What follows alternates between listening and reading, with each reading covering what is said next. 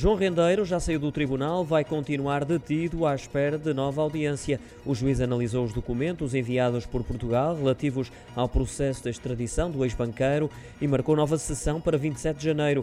A advogada de defesa só hoje teve acesso a essa documentação sobre o pedido de extradição, que poderá arrastar-se durante anos, confessou.